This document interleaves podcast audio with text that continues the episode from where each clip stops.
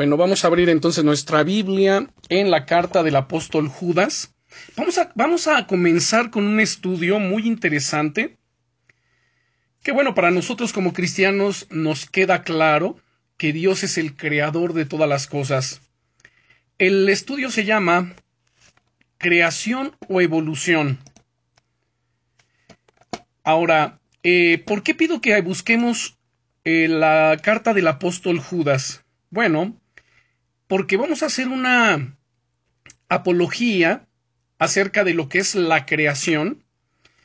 ¿Qué es la apologética? Bueno, la apologética es la defensa de nuestra fe, es una de las ramas de la teología que debemos nosotros conocer, que debemos tenerla presente todo el tiempo de nuestra vida, porque día a día nos encontramos con gente, bueno, que tiene diferentes credos, diferentes filosofías o puntos de vista, acerca de la creación en este punto en particular y de muchos otros temas. Y como cristianos no podemos simplemente decir de una manera superficial, eh, pues es que Dios creó las cosas o Dios es el creador. Sí, pero la pregunta es, ¿qué bases tenemos? ¿Qué fundamentos tenemos para refutar las teorías que estas personas defienden y que presentan para respaldar su credo respecto de lo que es la llamada evolución. Así que es un tema interesante, un estudio muy interesante. Sobre todo recuerden nuestros hijos en las escuelas, en los colegios, ya sea desde el nivel primario, secundario, preparatoria, la universidad, no se diga, pues están siendo atacados los valores cristianos. El credo en Dios, el credo en la creación, tanto que una de las enseñanzas en los colegios, en las universidades, pues tiene que ver directamente con la evolución de las especies. Y nuestros hijos necesitan conocer el fundamento de la palabra de Dios, o en este caso nosotros como padres, para poder instruir a nuestros hijos de la manera correcta, darles las bases bíblicas, los fundamentos sólidos de la palabra de Dios, para que ellos puedan defender su fe. Dice Judas, versículo 3, y digo versículo porque la carta de Judas solamente es un capítulo. Dice aquí, amados, por la gran solicitud que tenía de escribiros acerca de nuestra común salvación, me ha sido necesario escribiros exhortándoos, noten aquí, que contendáis ardiamente por la fe que ha sido una vez dada a los santos. Oremos. Padre, en el nombre poderoso de Jesucristo, en el nombre Señor que es sobre todos los nombres, estamos en tus benditas manos, Rey eterno, y oramos invocando el nombre del Señor Jesucristo, Señor, sobre nuestra vida, sobre este estudio, para que tú abras los ojos de nuestro entendimiento, abre nuestros oídos, Rey eterno, para escuchar tu palabra, para recibir tu instrucción, Señor, en el nombre de Jesús, afirma la verdad eterna de tu palabra en nuestras vidas.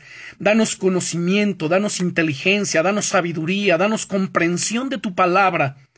Y derriba, Señor, todo argumento que se levanta contra la fe tuya, contra la fe de tu palabra, en el nombre todopoderoso del Señor Jesucristo.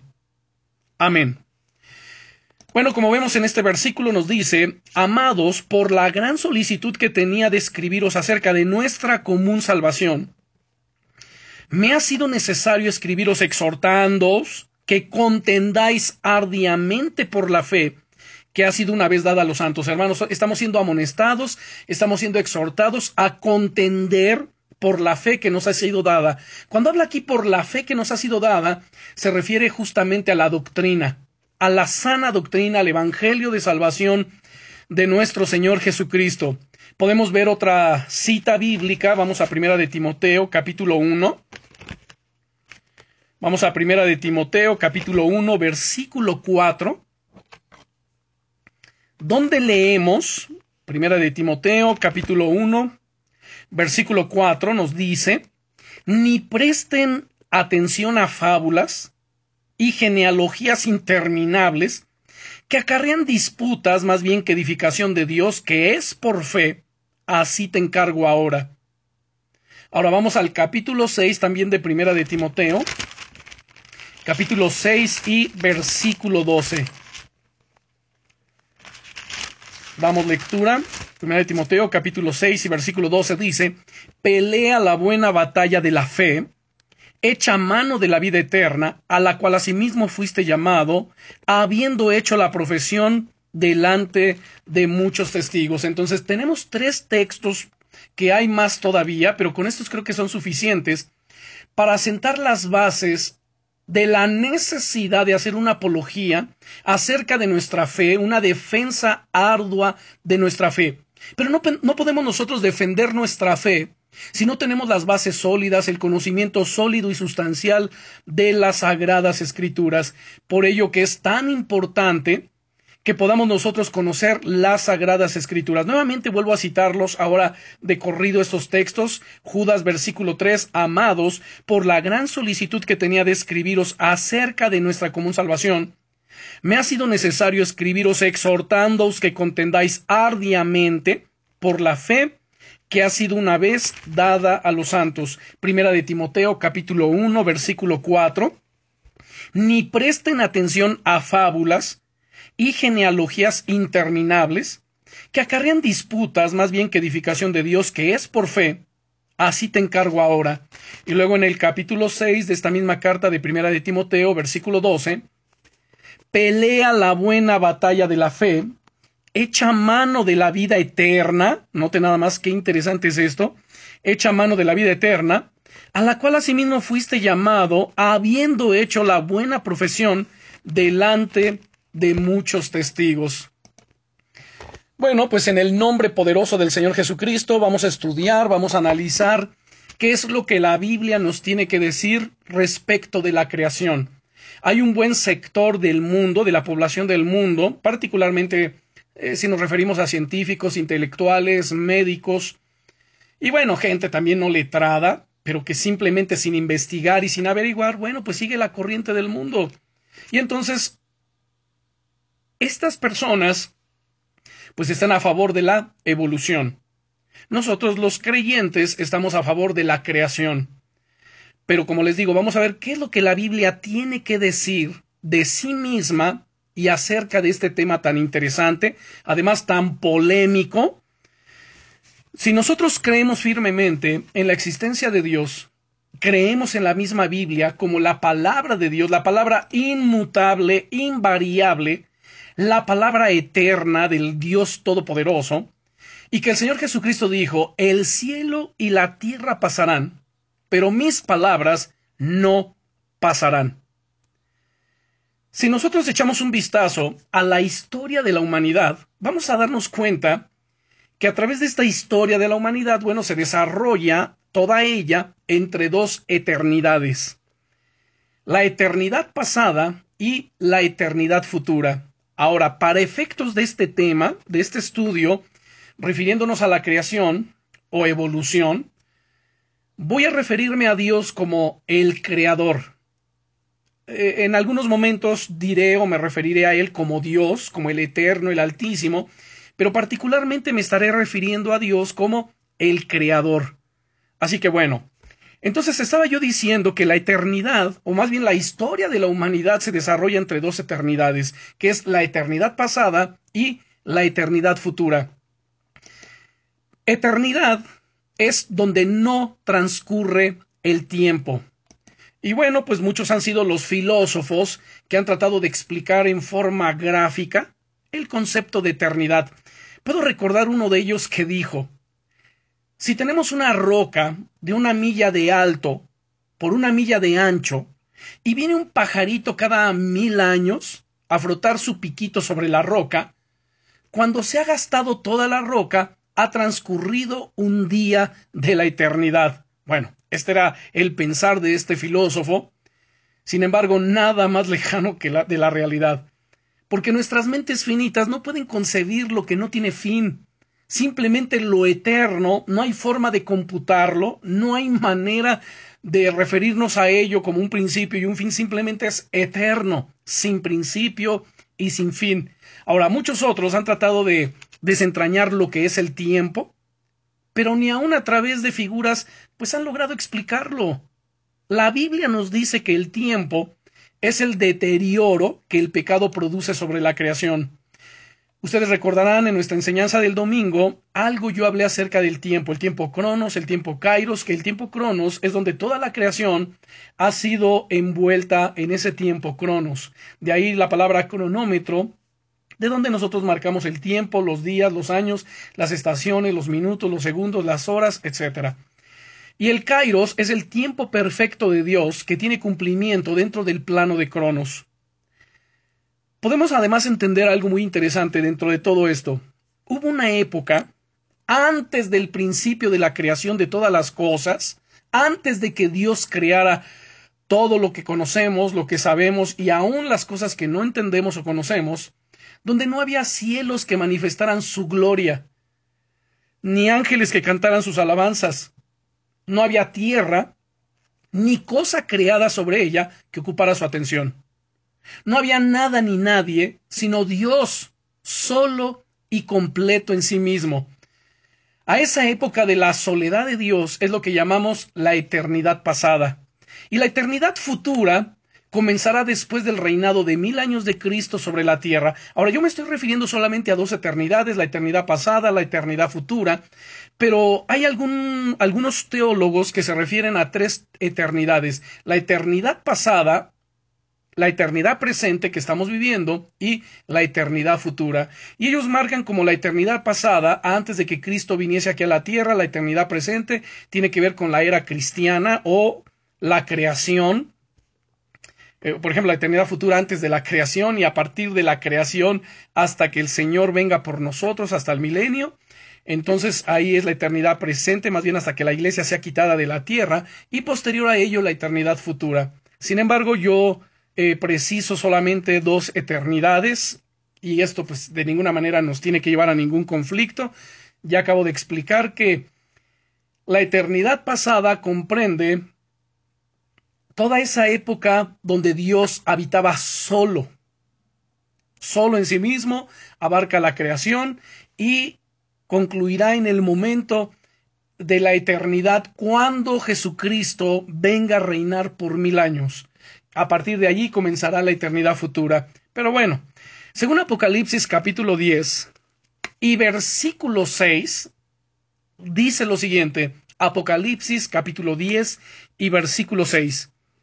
Y juró por el que vive por los siglos de los siglos, que creó el cielo y las cosas que están en él, y la tierra y las cosas que están en ella, y el mar y las cosas que están en él, que el tiempo no sería más. Entonces, en base a este versículo, es a lo que yo me estoy refiriendo y apoyándome para hablar sobre lo que representa la eternidad pasada y a partir de allí, de este cumplimiento, vendrá entonces la eternidad futura. Ahora, el día que entró el pecado en la creación, recordarán ustedes, y esto nos hace referencia directa al libro del Génesis al capítulo 3, el día que entró el pecado en la creación, el tiempo comenzó a correr inexorablemente y se detendrá nuevamente cuando el pecado sea totalmente aniquilado de la creación, cuando Dios extirpe el, pecado de la tierra, de la creación, de sus criaturas. Según Romanos capítulo 8 y versículo 22 nos dice, es más, vamos por favor, abramos nuestra Biblia, tomen notas si tienen ahí con qué hacerlo. Romanos capítulo 8 versículo 22. Vamos a mirar Romanos 8, versículo 22, y leemos estas palabras que el apóstol Pablo nos habla por el Espíritu Santo. Dice, porque sabemos que toda la creación, aquí encontramos la palabra creación, sabemos que toda la creación gime a una y a una está con dolores de parto hasta ahora. Aquí la palabra gime, porque a mí me llama mucho la atención, es la palabra griega sustenazo, y sustenazo justamente quiere decir gemir, pero aquí habla de gemir juntamente. Entonces, toda la creación está gimiendo juntamente, está experimentando calamidad común y esto los lleva a gemir delante de Dios. ¿Y por qué gime? Bueno, por causa del pecado, por causa de la maldad que deteriora la creación de Dios. El pecado, vamos a recordar algo muy interesante también dentro de todo esto, causó la caída de la creación del estado perfecto en que Dios lo creó todo, Recuerden que el hombre gozaba de una plena comunión con Dios, de una perfección eh, plena, toda la creación, los animales, no había distinción en el sentido de los animales que son eh, feroces y de los que no lo son, todos no había fiereza en ellos, tanto que convivía, por ejemplo, el león, pues con, con los corderos. Pero cuando el pecado entra, viene a causar eh, la caída de la creación, de ese estado de gloria, de perfección, de ese estado a un estado imperfecto, de maldad, de tristeza, de dolor, de sufrimiento, de muerte, de enfermedad. A partir de allí, el mundo está sujeto a frustración y deterioro a fin de que no cumpla con su propósito original. Un día, la creación será liberada y transformada. Mientras llega ese día, bueno, espera con impaciente expectativa la manifestación de los hijos de Dios. Cuando habla de la manifestación, se está refiriendo a la resurrección de los hijos de Dios, cuando sean declarados o seamos declarados plenamente hijos de Dios, con todos los beneficios eternos que ello conlleva. Porque además el versículo 23 dice, y no solo ella, sino que también nosotros mismos, que tenemos las primicias del Espíritu, nosotros también gemimos dentro de nosotros mismos, esperando la adopción, la redención de nuestro cuerpo. Los cristianos, hermanos, vemos al mundo tal como es, o al menos debemos verlo tal como es, decadente en lo físico e infectado por el pecado en lo espiritual. Sin embargo, los cristianos no debemos ser pesimistas, no debemos de tomar una actitud o caer en un espíritu fatalista, porque tenemos la esperanza de un futuro glorioso. Miramos hacia los nuevos cielos y la tierra nueva que Dios prometió, y esperamos el nuevo orden que librará al mundo del pecado. No solamente lo librará del pecado, lo va a librar de enfermedades, lo va a librar de la maldad.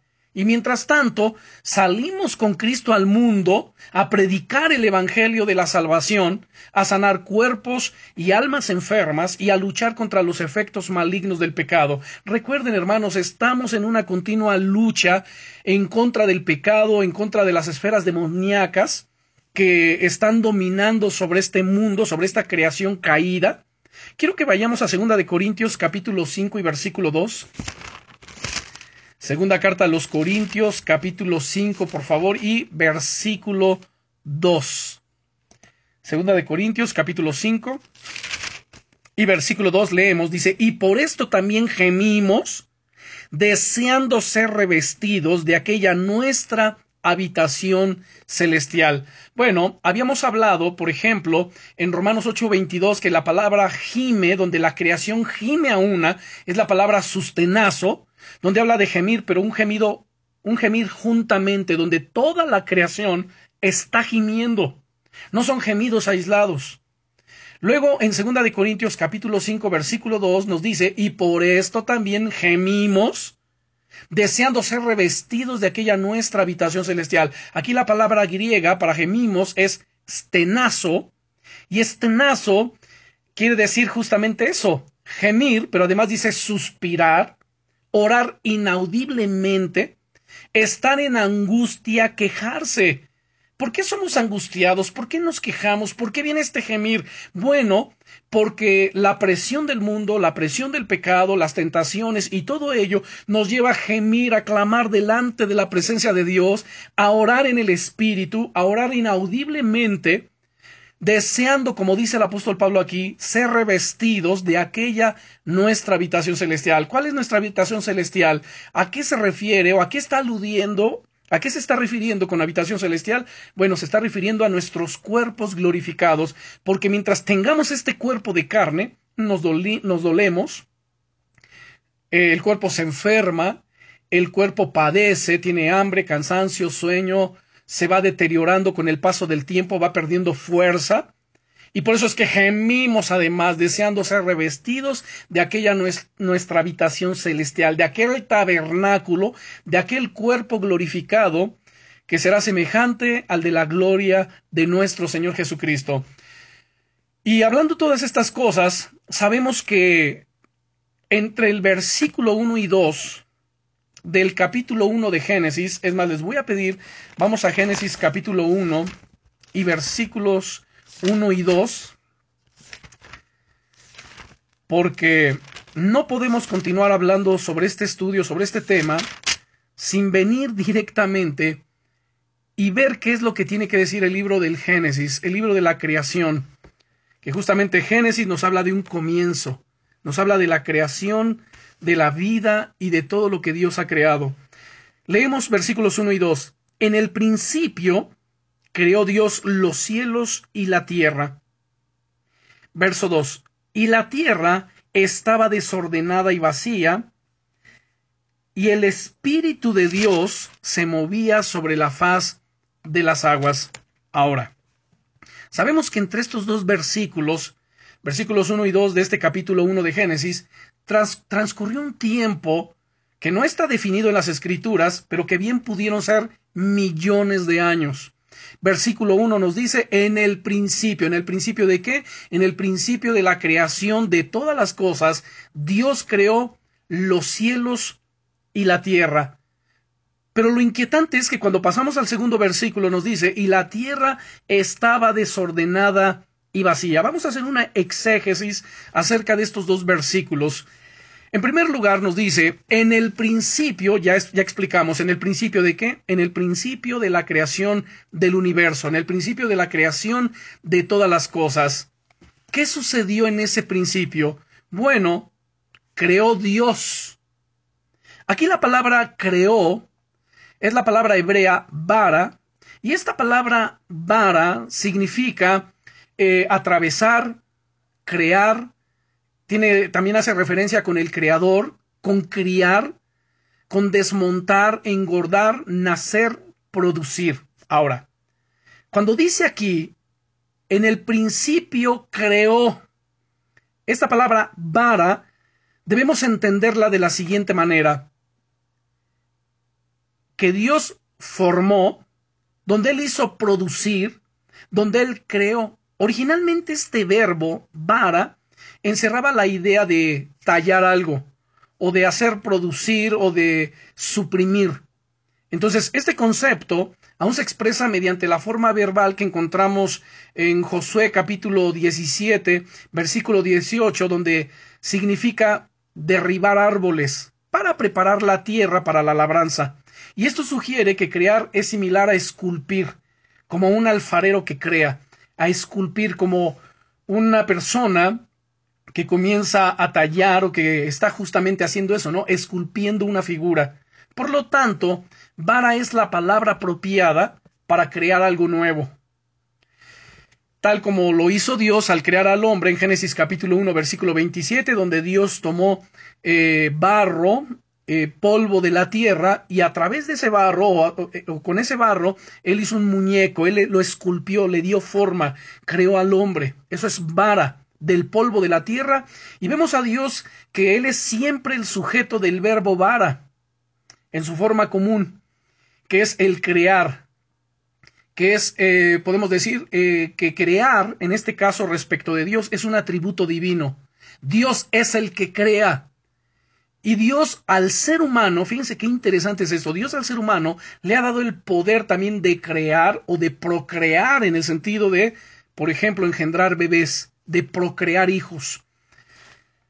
Y, regresando a este versículo 1, en el principio creó Dios. Aquí la palabra que se emplea en el hebreo para Dios es la palabra Elohim, que, que es el plural de Dios donde lo que nos está indicando o lo que nos está sugiriendo es que por lo menos hay dos en esta deidad, en esta divinidad. No dos dioses en la divinidad, sino nos está hablando de dos o tres personas, lo que nosotros conocemos como la Trinidad. El Padre, el Verbo y el Espíritu Santo. Y que estos tres son un solo Dios, es un solo Dios que se revela a la humanidad a través de tres distintas personas eh, y son distintas, pero que cohabitan entre sí y que están en una armonía perfecta. Bien.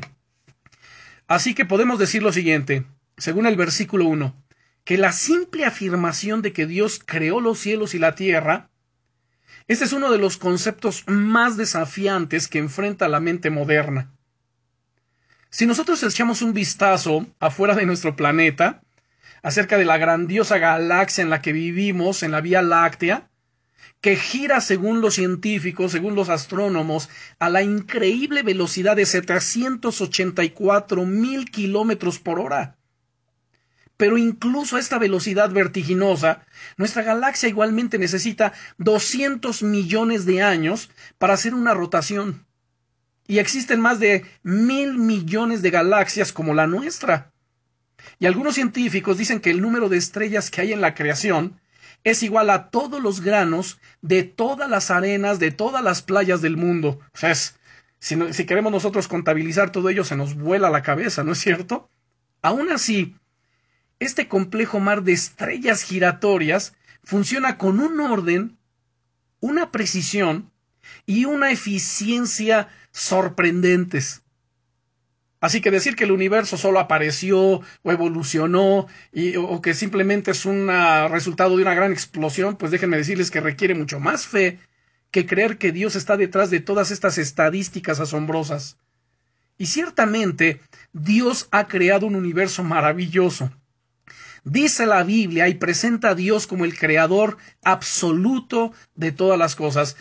Y además debemos de entender algo muy importante aquí. Dios no, nos, Dios no necesitaba crear el universo, porque entonces algunos eh, teístas, algunas personas a favor de la creación, afirman que Dios creó el universo, Dios creó este planeta, Dios creó al ser humano, porque Dios se sentía solo y necesitaba crear algo. Saben, Él es Dios, es eterno, Él es perfecto, Él es soberano, Él es inmutable, Él está completo en sí mismo, él no tiene necesidad de nada en lo absoluto, porque si él, tuviese necesidad de algo, o necesitara crear algo, o se sintiera solo y por ello creó algo, o creó por eso la humanidad, bueno, entonces no sería Dios.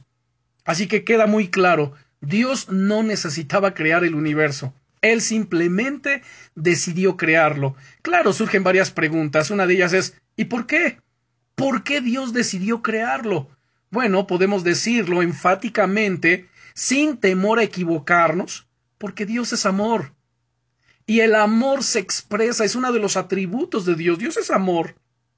Y el amor se expresa mejor hacia algo o hacia alguien. Así que Dios creó al mundo y a la gente como una expresión de su amor. No porque necesitara, simplemente es una expresión. Él decidió mostrar y manifestar su amor. Entonces debemos evitar reducir la creación de Dios a términos meramente científicos. Así que recuerden que Dios creó el universo porque ama a cada uno de nosotros. San Juan capítulo 3 versículo 16 nos dice, porque de tal manera amó Dios al mundo, que ha dado a su Hijo unigénito para que todo aquel que en él cree no se pierda, mas tenga vida eterna y Él nos creó por el puro beneplácito de su voluntad. Nuevamente vamos a analizar, eh, bueno, más bien continuamos en el análisis del versículo 1 de Génesis capítulo 1. En el principio creó Bara, Dios Elohim, los cielos y la tierra. La palabra que se emplea en el hebreo para cielos es la palabra Shamayim y la palabra para tierra es Erest que tiene que ver directamente con la tierra, el polvo, lo que nosotros conocemos plenamente como eso, como la tierra. Entonces, en el principio creó Dios. La traducción tradicional de lo que hasta cierto punto es una compleja y debatida fórmula gramatical hebrea, porque hay quienes, como ya lo dije, sí creen que Dios creó, pero la manera de creer en esa creación, en la forma en que Dios creó las cosas, es muy ambigua. Hay otras traducciones posibles que han aparecido durante el último siglo, pero que presuponen la existencia de un caos material o hasta de una raza preadámica antes que comenzara la creación descrita en el capítulo 1. Bueno, en algún momento eh, yo he hablado algo acerca de estas posibles eh, creaciones preadámicas, que bueno, será un tema que tocaremos en algún otro momento. Ahora, claramente, si nosotros analizamos el libro del Génesis, pues nada en lo que resta de Génesis ni en la Biblia como un todo, pues requiere o recomienda necesariamente esta interpretación de las creaciones preadámicas. Digo, hay textos que evidencian ciertas cosas, pero que no lo hablan de una manera tan clara. ¿Sí me explico? Así que para nuestro estudio tan serio que estamos teniendo acerca de este tema, por eso es que estoy haciendo mención de todas estas cosas. Ahora, aunque las opiniones de, de que no existieron eh, creaciones preadámicas o de que sí existieron, son bíblicamente tolerables. Ahora, no son doctrina fundamental que vaya a afectar nuestra fe, así que bueno, no es algo tampoco que sea realmente muy importante y necesario conocer, pero sí, eh, digo, no es tan importante, pero siempre sí es recomendable tener un criterio respecto de todas estas cosas. Y ese criterio nos lo formamos en base al estudio concienzudo de la palabra de Dios. Y como lo dije, hay interpretaciones acerca de las posibles razas preadámicas o creaciones preadámicas como también la interpretación de que no hubo esas eh, creaciones preadámicas y son bíblicamente tolerables. Ahora, de todos modos, la traducción más directa y aceptable es la que estamos utilizando aquí, directamente extraída del texto bíblico. Entonces, la historia de la creación, podemos decir lo siguiente, nos enseña mucho acerca de Dios y de nosotros mismos. Primero, ¿qué aprendemos acerca de Dios? Bueno, número uno, que Él es creativo. Segundo, que como creador es diferente a su creación. Tercero, Él es eterno y controla al mundo, y no solamente a este mundo, sino toda su creación, todo el universo. También aprendemos de nosotros mismos. ¿Qué es lo que podemos aprender de nosotros mismos? Bueno, número uno, ya que Dios decidió crearnos, somos valiosos ante sus ojos. Segundo, somos más importantes que todos los animales, que todo el resto de su creación. ¿Por qué razón? Bueno, porque solo el ser humano, eh, en comparación con todos los animales, con toda la creación, los seres humanos somos los únicos seres hechos a la imagen y a la semejanza de Dios. Ahora surge otra pregunta aquí. Exactamente cómo creó Dios al mundo.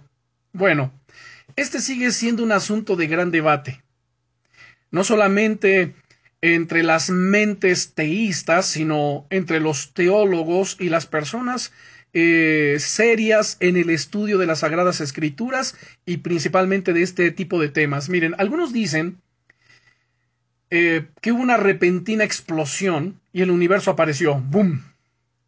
Lo que conocemos también como la teoría del Big Bang, del gran disparo.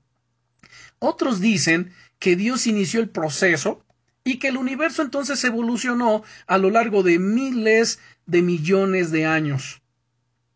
Y casi cualquier religión antigua cuenta con su propia historia para explicar cómo llegó a ser el mundo. Y casi todos los científicos tienen una opinión sobre el origen del universo.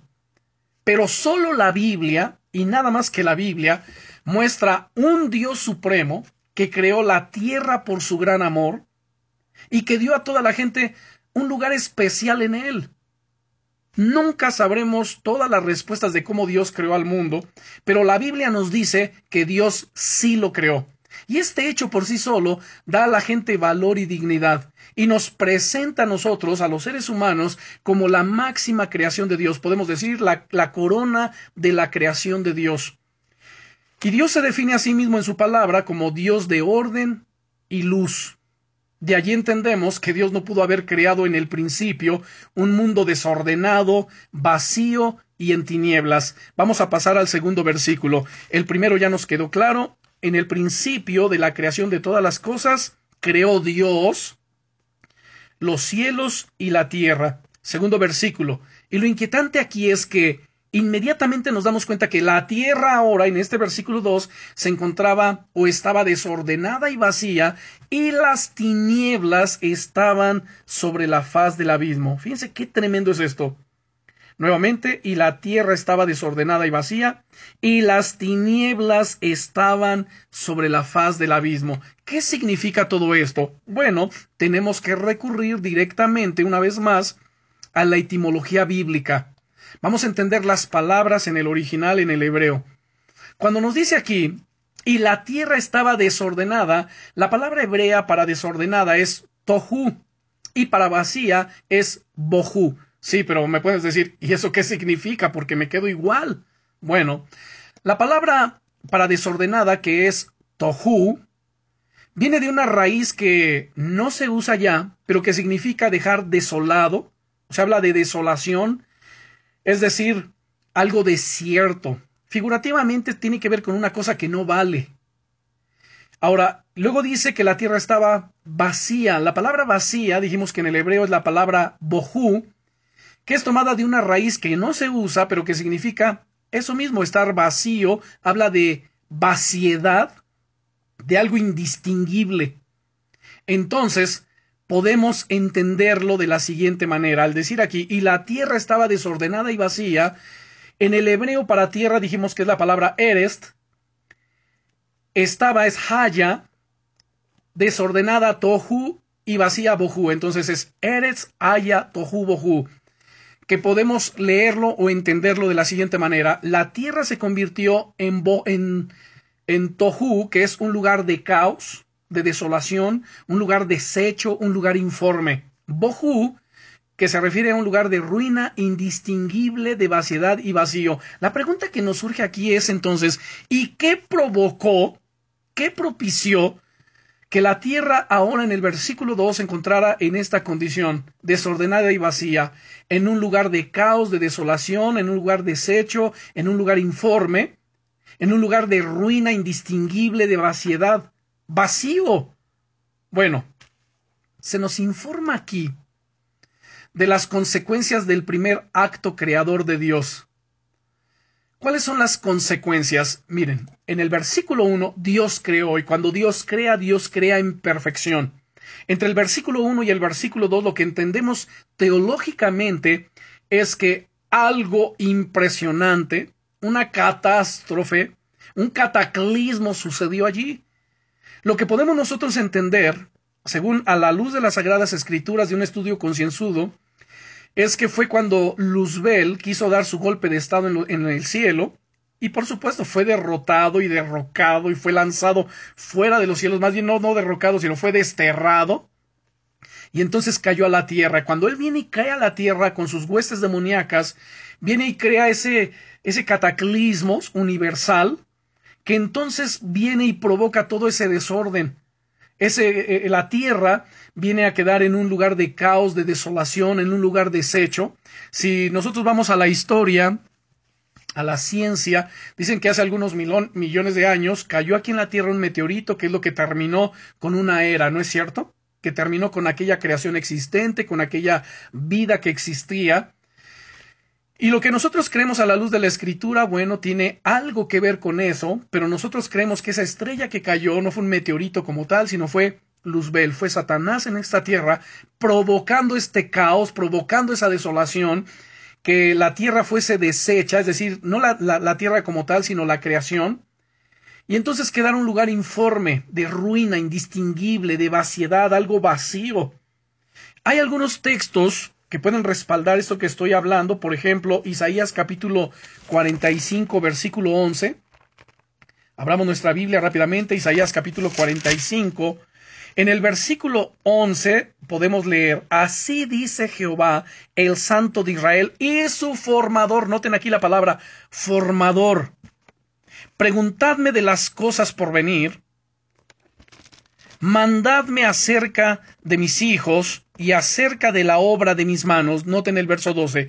Yo hice la tierra y creé sobre ella al hombre. Yo, mis manos extendieron los cielos y a todo su ejército mandé. Ok.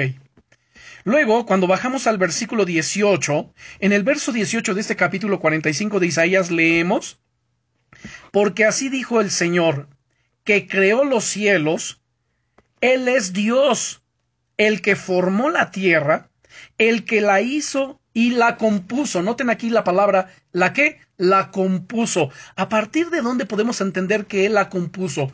Para componer algo es porque se descompuso, ¿no es cierto? En este caso, la tierra se había descompuesto, o al menos alguien la descompuso, la convirtió en tohu, en un lugar de caos, de desolación, un lugar deshecho, informe, y en bohu, en un lugar de ruina, un lugar indistinguible de vaciedad. Y entonces dice el Señor que Él la compuso. Dice, no la creó en vano. La palabra en vano es justamente en el hebreo tohu, que habla de, un, que habla de esto mismo que venimos eh, señalando, de un lugar caótico y sin forma, en algo sin valor. Entonces, dice, no la creó en vano, para que fuese habitada, la creó. Yo Jehová y no hay otro. Tenemos otro texto que quiero que veamos, Jeremías capítulo 4 y versículo 23. Jeremías capítulo 4 y versículo 23. Aquí podemos leer lo siguiente, capítulo 4, versículo 23 de, del libro del profeta Jeremías. Dice, miré a la tierra y aquí que estaba asolada. En el hebreo esa palabra asolada es tohu y vacía, bohu, y a los cielos y no había en ellos luz. Rápidamente aquí está haciendo una referencia al versículo 2 del capítulo 1 de Génesis. Además dice en el verso 24, noten qué interesante esto, de aquí es donde podemos nosotros deducir y hablar acerca de las eras preadámicas, pero bueno. Dice en el verso 24, miré a los montes y aquí que temblaban y todos los collados fueron destruidos, miré y no había hombre y todas las aves del cielo se habían ido. Y bueno, continúa hablando acerca de más cosas. Pero si regresamos a Isaías, pero ahora al capítulo 34, Isaías capítulo 34 y versículo 11, leemos lo siguiente. Se adueñarán de ella el pelícano y el erizo, la lechuza y el cuervo morarán en ella, y se extenderá sobre ella cordel de destrucción y niveles de desolamiento. Fíjense, de asolamiento, perdón. Entonces vemos aquí las mismas palabras, tohu y bohu. Regresando entonces al, al capítulo 1, versículo 2 de Génesis, Estábamos mencionando entonces que se nos informa acerca de las consecuencias del primer acto creador de Dios. Y entonces vemos ahora en el verso 2, la tierra estaba desordenada, es decir, carente del orden que requería o carente del orden que reinaría en ella cuando se completara el mandato de Dios. Dice además este versículo 2, y las tinieblas estaban sobre la faz del abismo, que es una referencia adicional a la ausencia del orden y de la belleza que aparecerían dentro de seis días. Porque, según el versículo 3, bueno, perdón, aún no terminamos de ver este versículo 2. Este versículo 2 todavía nos dice, y el Espíritu de Dios se movía sobre la faz de las aguas. Ahorita vamos a hablar un poco sobre de ello, pero en el verso 3, partiendo de allí, dice, y dijo Dios, sea la luz y fue la luz. Y vio Dios que la luz era buena, y separó Dios la luz de las tinieblas, y llamó Dios a la luz día, y a las tinieblas llamó noche, y fue la tarde y la mañana un día. Luego dijo Dios, hay expansión. Entonces Dios aquí crea, reordena todas las cosas que habían sido descompuestas, todas las cosas que habían sido o que habían caído aún en un estado de desolación, de vaciedad, de descomposición. Pero volvemos entonces, versículo 2 todavía. Vemos dos afirmaciones aquí. Número uno, la tierra estaba desordenada. Segundo, y las tinieblas estaban sobre la faz del abismo. Y ambas afirmaciones nos revelan que la creación constituyó un reflejo del proceso normal utilizado por Dios para introducir el orden en el caos. El abismo es el océano primitivo que se hallaba bajo la tierra, según los versículos, eh, perdón, según el capítulo 7 versículo 11 del libro del Génesis. Veamos, por ejemplo, capítulo 7, versículo 11, donde nos dice, en el año 600 de la vida de Noé, en el mes segundo, a los 17 días del mes, aquel día fueron rotas todas las fuentes del grande abismo y las cataratas de los cielos fueron abiertas.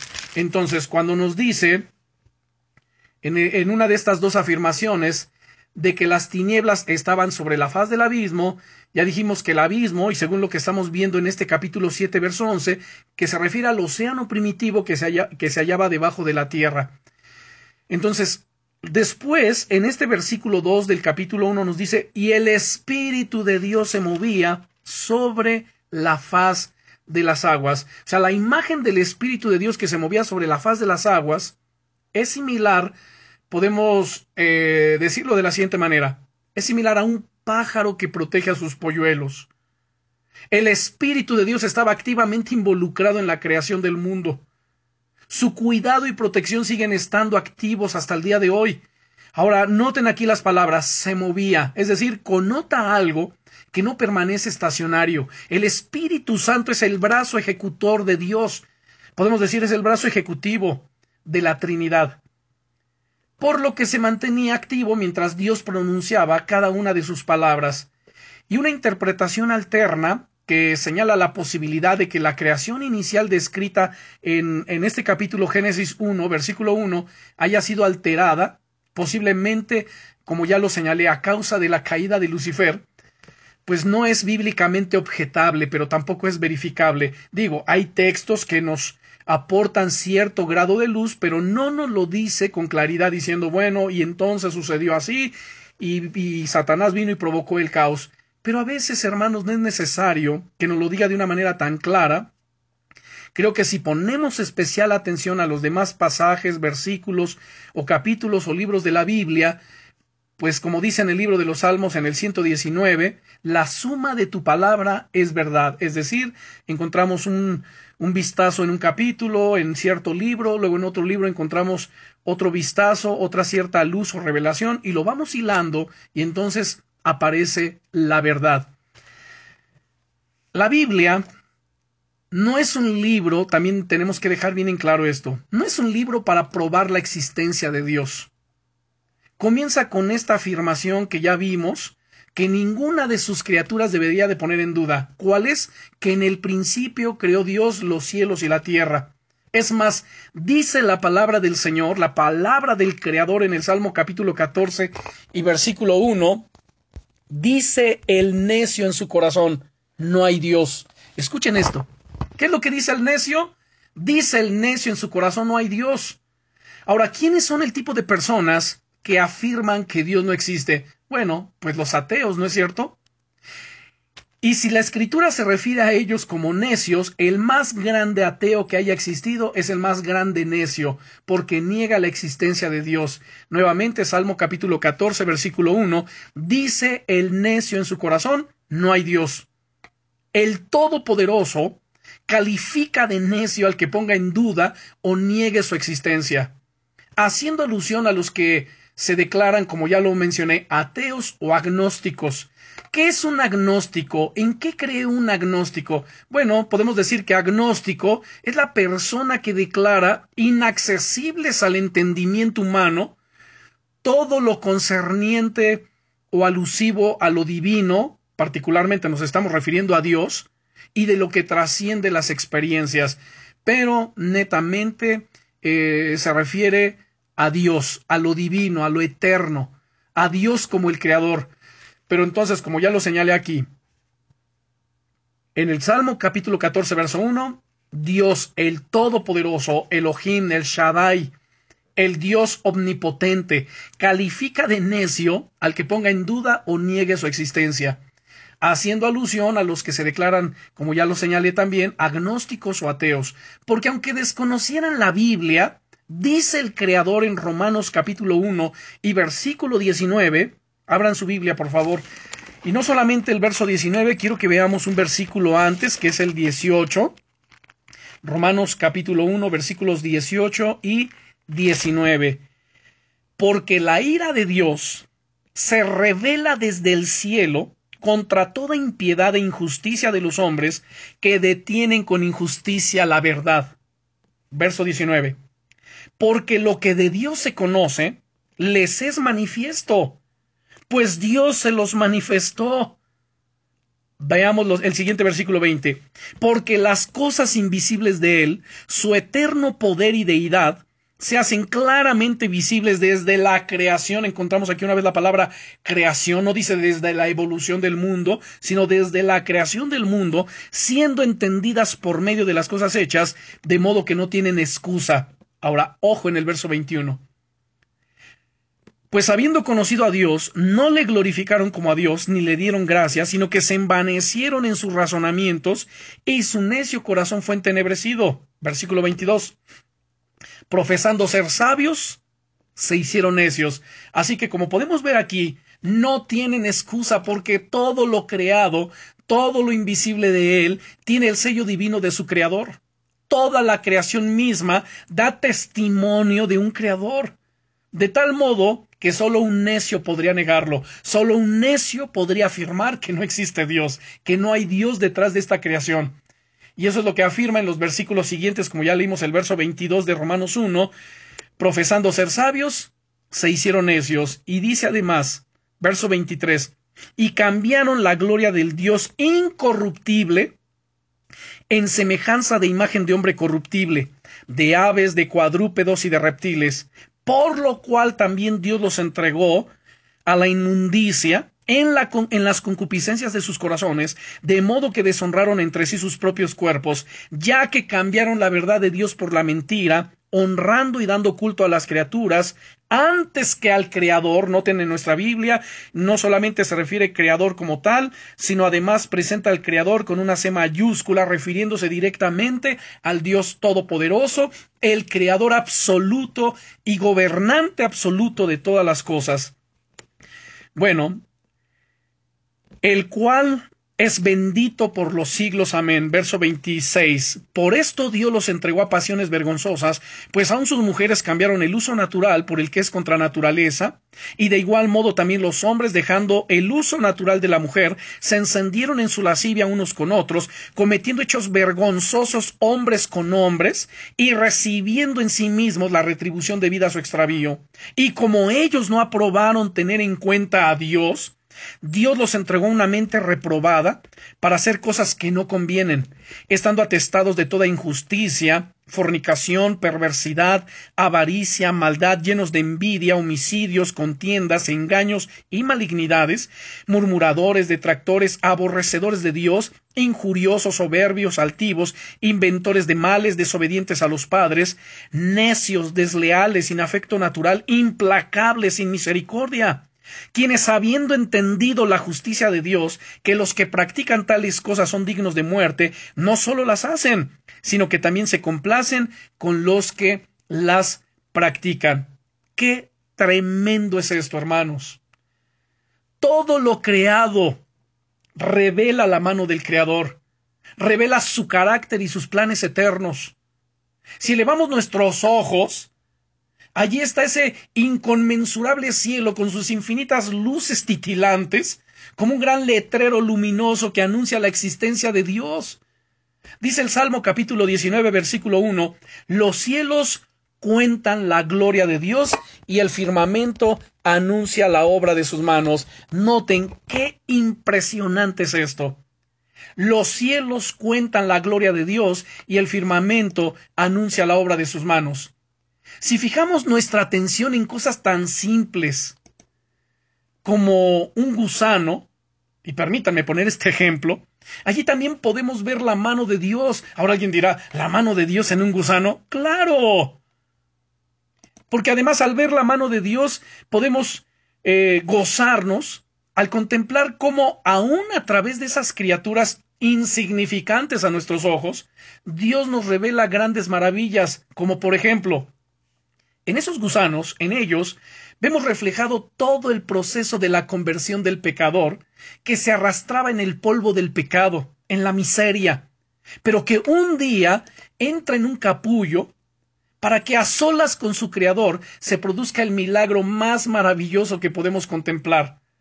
Desde la oscuridad y soledad de ese capullo, no volverá a salir esa criatura repulsiva que se arrastraba, sino un nuevo ser con colores muy hermosos y más, sorprender, eh, más sorprendente aún, con alas que lo elevan hacia, hacia los cielos, que lo elevan con gracia hacia esas alturas que su Creador le ha asignado como nueva morada para él.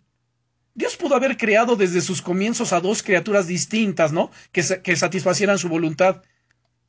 Pero no lo hizo así. Él usó el mismo gusano para transformarlo en una nueva criatura para mostrarnos cuál habría de ser la transformación, la metamorfosis del pecador perdido.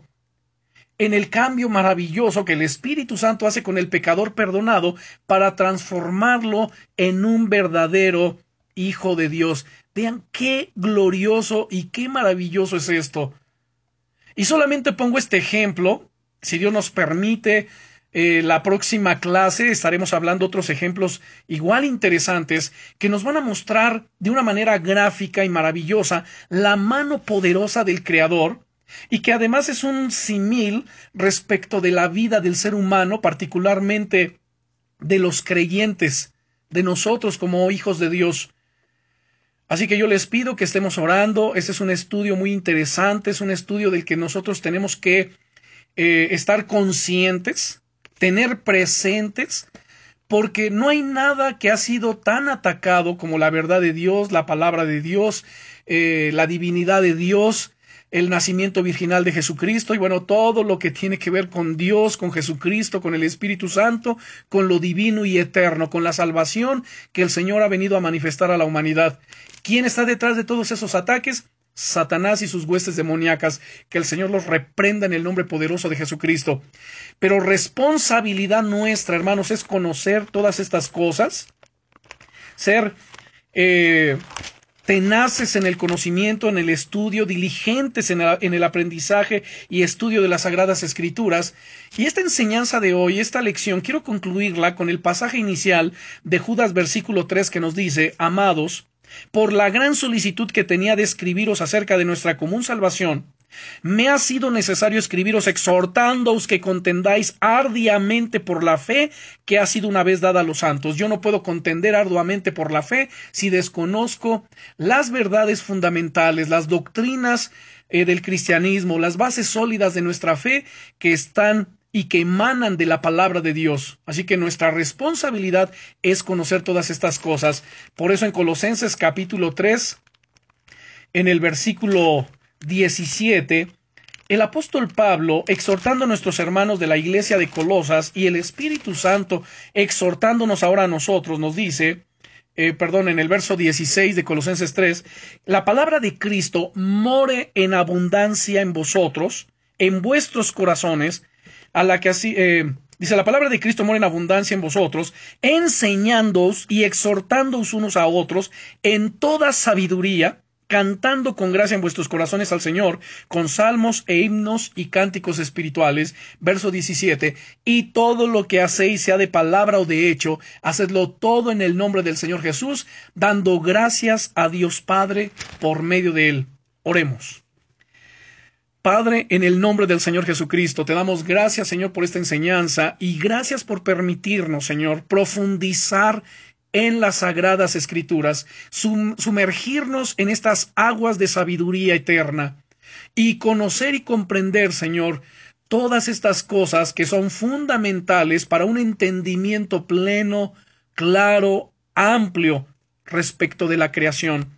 La creación del universo, la creación de los cielos y la tierra, la creación del ser humano y de todo lo que concierne, Señor, al ámbito de esta tierra. Señor eterno, sigue iluminando y alumbrando los ojos de nuestro entendimiento, que podamos nosotros clarificar, dimensionar todas estas cosas, Señor, y que podamos defender arduamente nuestra fe. En el nombre todopoderoso de Jesucristo, que seamos instrumentos en tus manos, Señor, para llevar las buenas nuevas de salvación y llevar luz a aquellos que están en tinieblas. También poder transmitir todas estas enseñanzas, este conocimiento a nuestros hijos, a nuestros nietos, a toda persona, Señor, con quien tengamos contacto. Gracias en el nombre todopoderoso de nuestro Señor Jesucristo. Y derriba, Señor, todo secularismo. Derriba, Señor, toda herejía. Derriba toda falsa doctrina, toda filosofía herética, todo lo que viene en contra, Señor, y se opone a la verdad de Dios, en el nombre todopoderoso de Jesucristo. Amén.